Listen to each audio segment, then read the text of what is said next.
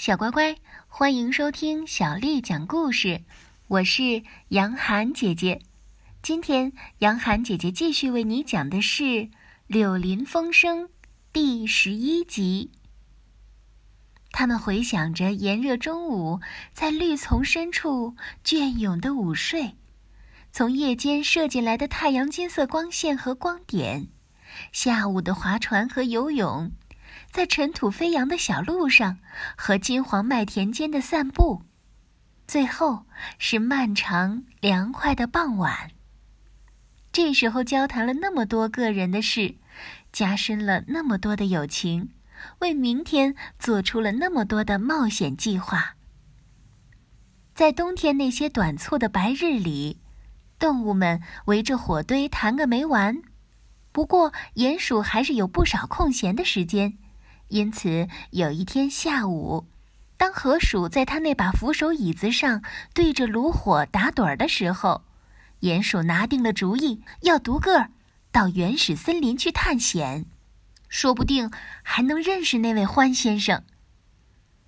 他悄悄地走出温暖的客厅，来到了露天里时，外面是一个寒冷而宁静的下午，头顶上是铁灰色的天空。他周围的田野光秃秃的，树上一点叶子都没有。他觉得从来没有像是在这个冬天的日子里那样看得远，而且可以亲切的看到万物的内部。这时，大自然正深深进入一年一度的冬眠，好像把劈的东西都踢掉了。灌木丛、小山谷、石坑和各种隐蔽的地方。在树叶茂密的夏天，曾经是探险的神秘宝库，却让自己和自己的秘密全部可怜巴巴的暴露出来，好像请他来看一下他们暂时的穷相。直到将来有一天，他们能像过去那样重新沉溺在辉煌的化妆舞会中，用古老的骗术来骗他、诱惑他。这一方面是可怜巴巴的。然而，另一方面又是快活的，甚至叫人兴奋。鼹鼠很高兴，它喜欢田野这种不加打扮、赤裸裸、脱去华丽服饰的样子。鼹鼠已经来到它光裸的骨骼处，它们很好，很结实，很单纯。它不要保暖的三叶草和拨草的把戏。看来最好不要有树篱的掩蔽、山毛榉和榆树的翻腾帷幕。他满心欢喜地向原始森林前进，他低低的、怕人的横在他面前，犹如平静的南海中一块黑色的大礁石。刚进森林时，没什么东西使他害怕，树枝在他脚下嘎吱嘎吱的响，椴树绊他的脚。树墩上的蘑菇像在模仿什么东西的样子，由于和远处一些熟悉的东西太像了，而使他一下子大吃一惊。不过这一切全部都有趣而令人兴奋。他一路上走，越来越深入到亮光少了而树木越来越密的地方，两边一些洞穴对他张开难看的嘴巴。现在。万籁俱寂，它的前后不断很快的暗下来，光线看着像流水一样枯竭下去。接着，开始露出了一张张的脸。他先是一转脸，觉得模模糊糊看见了一张脸，一张凶恶的小三角脸。这张脸从一个洞里盯着他看，等到他向他转过身来。那东西却不见了。鼹鼠加快了步子，快活的关照自己，别去胡思乱想。胡思乱想下去，就会没有个完。他经过另一个洞，又一个洞，又一个洞，接着是的，不是，哦，是的，确实有一张窄小的脸，长着冷峻的眼睛，在一个洞里一闪不见了。鼹鼠犹豫了一下，打起精神。继续向前走，接着忽然之间，好像一直就是如此远近的几百个洞里，每一个洞看着各有一张脸，出现的快，去的也快，全都用恶意和憎恨的目光瞪着他，全都冷峻、恶毒和凶狠。他想，只要他能离开旁边这些洞，就不会再有那些脸了。于是他离开小路，溜进林中没有人踩过的地方。这时候，呼啸声开始了。他最先听到时，这声音很微弱，很尖利，在他后面很远的地方。可是，他还是使得他急急忙忙向前走。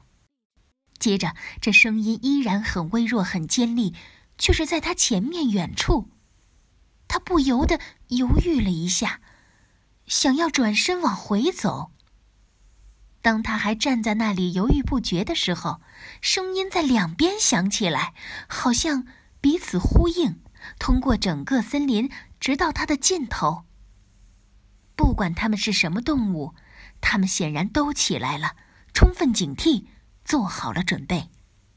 可是鼹鼠，鼹鼠，它只有独自一个人，赤手空拳，无处求救，而黑夜，却在降临。接着，擦擦声响了起来。他起先以为这只是落叶，声音那么轻柔。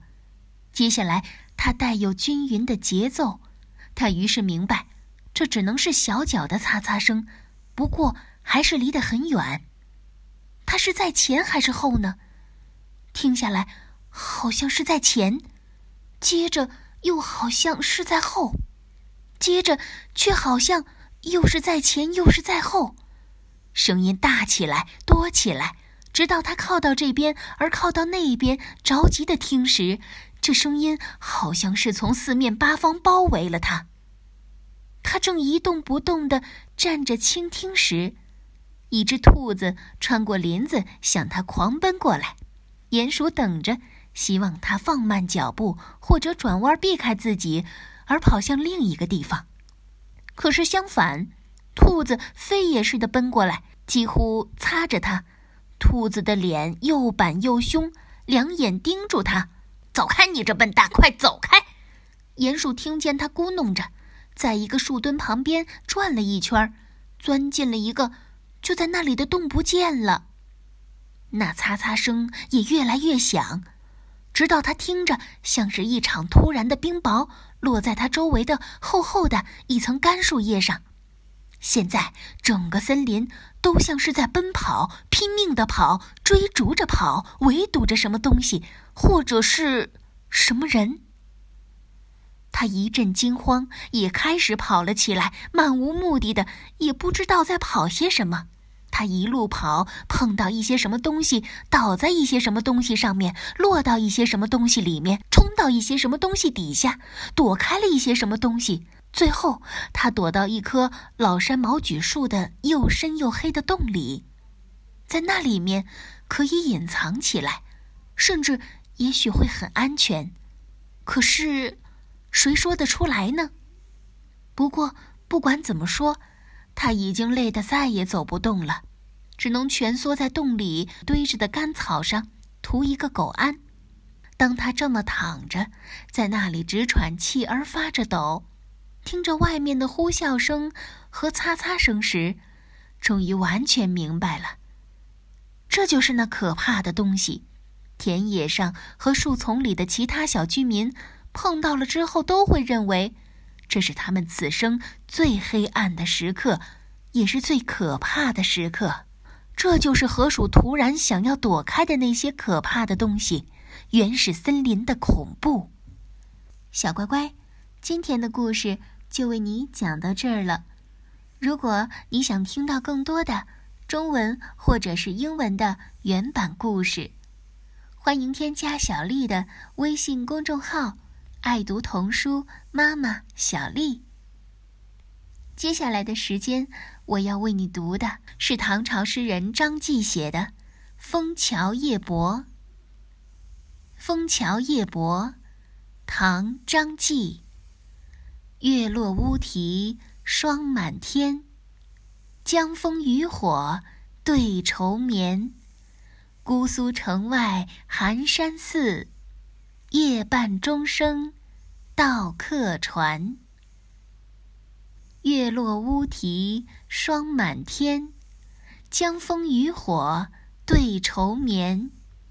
姑苏城外寒山寺，夜半钟声到客船。月落乌啼霜满天，江枫渔火对愁眠。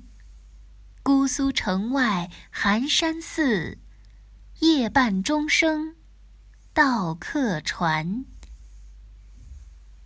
小乖乖，晚安。